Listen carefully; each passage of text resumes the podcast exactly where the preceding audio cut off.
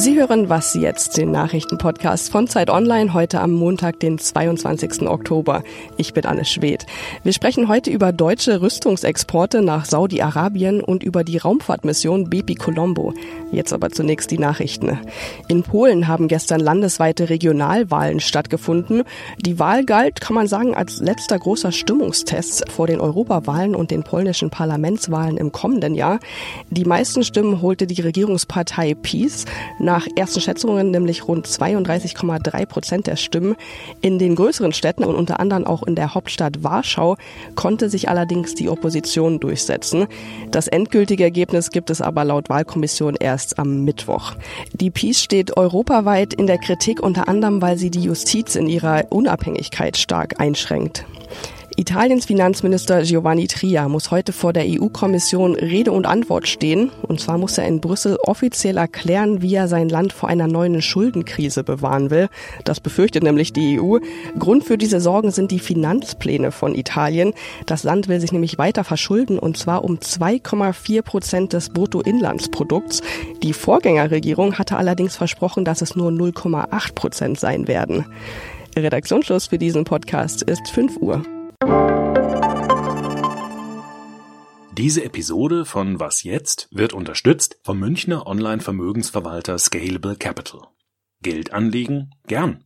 Aber wie? Was lohnt sich? Was ist vertrauenswürdig? Scalable Capital ist der Marktführer unter den Online-Vermögensverwaltern und investiert bereits über eine Milliarde Euro für 30.000 Kunden. Mit ausgefeilter Technik steuert Scalable Capital jedes einzelne Depot und überwacht Risiken. Das ist günstig und zeitsparend für Anleger. Sie können übrigens schon ab 10.000 Euro dabei sein. Mehr Infos unter scalable.capital. Ich bin Munja Malbock. Hallo und herzlich willkommen. Im Fall des Journalisten Jamal Khashoggi oder wie es eingedeutscht heißt Khashoggi, da gab es am Wochenende eine Wende. Saudi-Arabien hat zugegeben, dass er im saudischen Konsulat in Istanbul getötet wurde. Versehentlich, wie es heißt. Kanzlerin Angela Merkel und Außenminister Heiko Maas haben die Tat verurteilt.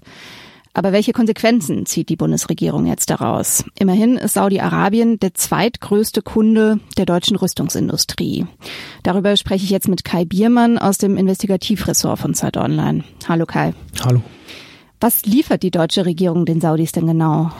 Das weiß leider nur die deutsche Bundesregierung, weil der jährliche Rüstungsexportbericht, den sie veröffentlicht, leider nur sehr vage angibt, was genau geliefert wird. Da stehen nur grobe Kategorien von Waffen drin und die Summen des Wertes der Waffen, aber welche Waffen genau, wird da kaum aufgeschlüsselt leider. Das ist geheim. Andrea Nahles, äh, die SPD-Chefin, sagt jetzt, also man müsse diese Waffenlieferungen in Frage stellen an Saudi-Arabien. Wie kommt es denn, dass Deutschland überhaupt noch dahin exportiert? Im Koalitionsvertrag steht ja, ähm, dass keine Waffen an Kriegsparteien des Jemenkrieges geliefert werden sollen. Das steht da, aber das ist nicht so leicht äh, umzusetzen, weil viele der Waffenexporte Deutschlands sind entweder indirekte Exporte über sogenannte Sammelausfuhrgenehmigungen oder Exporte, die im Rahmen von internationalen Kooperationen von Rüstungsfirmen geliefert werden. Ein Beispiel, Deutschland hat 2015 ähm, Fahrgestelle geliefert nach Frankreich. In Frankreich wurden die zusammengebaut zu gepanzerten Transportern und Frankreich hat dann mit eigener Genehmigung diese Transporter nach Saudi-Arabien exportiert. Deutschland hat also indirekt Waffenteile nach Saudi-Arabien exportiert kann aber nicht einfach sagen, das tun wir nicht mehr, weil dann die Firmen, die Beteiligten sagen würden, naja, aber wir müssen Verträge erfüllen und wir müssen Strafen zahlen, wenn wir die nicht mehr erfüllen. Und diese Strafzahlungen, die hätten wir dann gern vom deutschen Staat zurück. Mhm. Das heißt, die deutsche Politik, selbst wenn sie aussteigen wollte, es geht einfach nicht. Oder müsste man dann sagen, man nimmt diese Strafzahlungen in Kauf und übernimmt die? Entweder müsste man sagen, okay, die Strafzahlungen werden von der Bundesregierung übernommen, die können erheblich sein bei größeren Lieferungen. Oder man müsste offen zugeben, also bestimmte Kooperationen lassen sich nicht unterbinden. Zum Beispiel liefert Deutschland ja auch Ersatzteile für den Eurofighter, der in Saudi-Arabien fliegt. Deutschland war sehr froh, dass überhaupt einige Länder den Eurofighter gekauft haben. Ein defizitäres Projekt. Ich weiß nicht, ob sie ähm, jetzt Lust haben, dieses Projekt sterben zu lassen äh, über diesen politischen Streit. Ein Projekt, was bekannt geworden ist, äh, sind Patrouillenboote. Äh, da sagt die SPD-Chefin Andrea Nahles, ähm, dass die in Saudi-Arabien bleiben und das deswegen vom Koalitionsvertrag gedeckt ist. Stimmt das denn? Das sagt sie, aber es gibt auch einen Rüstungsexportbericht 2017 der gemeinsamen Konferenz Kirche und Entwicklung, GKKE. Und in dem steht wörtlich, diese Schiffe, also diese Patrouillenboote würden, Zitat, zur Seeblockade im Golf von Aden genutzt, so dass keine Güter zur Gesundheitsversorgung und Ernährung der Zivilbevölkerung in den Jemen gelangen können. Das ist also durchaus Teilnahme an einem Krieg dieser Boote, auch wenn sie möglicherweise innerhalb der saudischen Seegrenzen sind. Wenn damit erzielt wird, dass in Jemen Menschen verhungern, ist es vielleicht kein Beitrag, den Deutschland leisten mag. Wie wichtig ist es denn für Deutschland wirtschaftlich, diese Exporte? Also Saudi-Arabien ist ja nach Algerien das zweitgrößte Land. Ist es ja eine Summe, die, äh, die wirklich wehtun würde, wenn man das einstellen würde? Ich glaube, Deutschland verdient mehr an der Ausfuhr von Baumkuchen als an der Ausfuhr von Waffen. Aber ähm, ja, sicher würde es wehtun, mehrere hundert Millionen Euro ähm, zu verlieren. Letztlich ist sowas aber immer eine politische Entscheidung. Ist es uns politisch wichtig genug, keine Waffen mehr dorthin zu exportieren, in dieses Kriegsgebiet, in dieses Land mit einem autokratischen Regime, mit erwiesenen Menschenrechtsverletzungen oder nicht? Danke dir. Gern.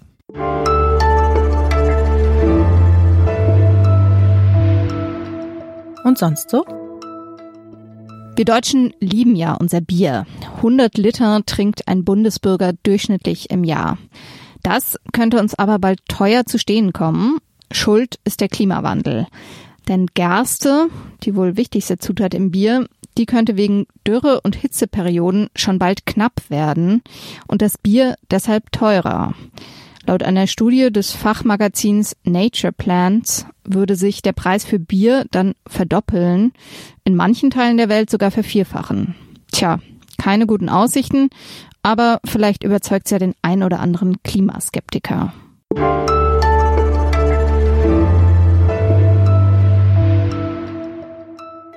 Merkur ist der kleinste Planet in unserem Sonnensystem und er ist noch relativ unerforscht. Bisher haben nur zwei US-amerikanische Missionen von der NASA den Merkur erreicht. Das soll sich jetzt ändern. Am Samstag ist eine europäisch-japanische Raumfahrtmission erfolgreich gestartet. Beppi Colombo, so heißt die Mission, soll zwei Sonden zum Merkur bringen. Darüber spreche ich jetzt mit Alina Schadwinkel aus der Wissensredaktion von Zeit Online. Hallo Alina. Hallo. Es wird ja ein bisschen dauern, bis die zwei Sonden beim Merkur ankommen. Ich glaube, im Jahr 2025 soll das sein. Was sollen die Sonden denn erforschen? Also kurz gesagt, alles, was geht. Denn ähm, es ist äußerst schwierig, zum Merkur zu fliegen, weil die Anziehungskraft der Sonne so groß ist. Und äh, Merkur-Missionen sind deshalb sehr teuer und sehr langwierig. Und einmal vor Ort gilt es dann, so viele Informationen wie möglich zu sammeln was mich zur längeren Antwort bringt. Der Merkur ist, wie du schon sagtest, einer der am wenigsten erforschten Planeten unseres Sonnensystems. Und mit Bepi Colombo gibt es dann eben künftig zwei Sonden, die ihn auf unterschiedlichen Bahnen umkreisen und dabei vermessen. Ähm, da geht es dann beispielsweise darum, eine detaillierte Karte der gesamten Oberfläche zu ermöglichen. Eine konkrete Frage lautet hier, gibt es in den sonnenabgewandten Kratern Eis? Äh, auch will man die innere Struktur von Merkur erforschen. Ist der Kern flüssig, lautet hier die Frage. Und man möchte auch mehr über das Magnetfeld erforschen. Das verändert sich nämlich, aber man weiß gar nicht so genau warum und wieso und in welcher Form. Das heißt, die Forscherteams der europäischen und japanischen Raumfahrtagenturen erhoffen sich Informationen über den Planeten, aber sie erhoffen sich auch Infos über das Sonnensystem selbst, nämlich darüber, wie es entstanden ist. Es gab ja schon äh, zwei Merkur-Missionen äh, von der NASA, eine in den 70ern und eine bis 2015. Äh, sind die Europäer und Japaner jetzt nicht ein bisschen spät dran? Also es gibt Überschneidungen, das stimmt, aber es gibt halt auch zahlreiche Fragen, die die Messenger-Mission überhaupt erst aufgeworfen hat. Messenger war die zweite Mission, du hast ja zwei erwähnt, und das ist eben die Sonde, die von 2011 bis 2015 Informationen über den Merkur gesammelt hat. Ähm, die hat beispielsweise eine Karte der nördlichen Hemisphäre angefertigt, der Rest fehlt aber. Sie hat Fotos von bis dahin unbekannten geologischen Strukturen gemacht. Da möchte man jetzt natürlich mehr drüber wissen. Und sie hat eben besagte Auffälligkeiten im Magnetfeld festgestellt, die es nun zu ergründen gilt.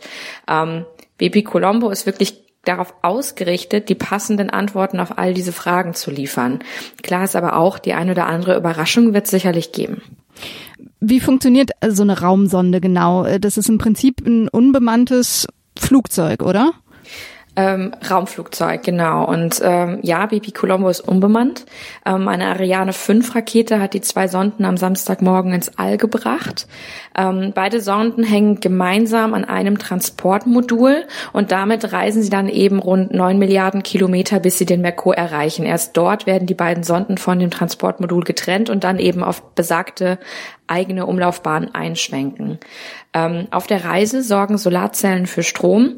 Es gibt Ionentriebwerke und chemische Triebwerke unter anderem, die dafür sorgen, dass die Sonden die richtige Geschwindigkeit haben und die richtige Lage. Und die Kommunikation während der Reise wird mit Antennen aufrechterhalten. Und äh, das ist, also es sind sehr, sehr leistungsstarke Antennen. Das Gefährt wird sehr, sehr weit von der Erde weg sein. Und wenn Sonne und Erde am weitesten voneinander entfernt sind, dann braucht so ein Signal tatsächlich auch einfach mal 13 Minuten, bis es von der Erde die Sonne erreicht. Auch deshalb ist die Flugroute vorprogrammiert. Das heißt, dass kleine Korrekturen zwar von der Erde aus vorgenommen werden können, die meisten Änderungen erfolgen aber eben nicht spontan, sondern weit im Voraus. Sagen wir beispielsweise, es geht darum, auf der korrekten Bahn um Erde oder Venus zu fliegen, ähm, damit man abbremst, dann schicken Forscherinnen und Forscher die Infos schon Wochen bis Monate vorher an das Transportmodul. Danke dir. Gerne. Und das war's für heute bei Was Jetzt. Eine neue Folge gibt's morgen wieder und Sie können uns wie immer schreiben an wasjetzt.zeit.de.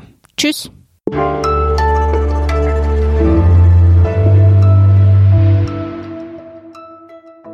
Und du bist Weltraumfan?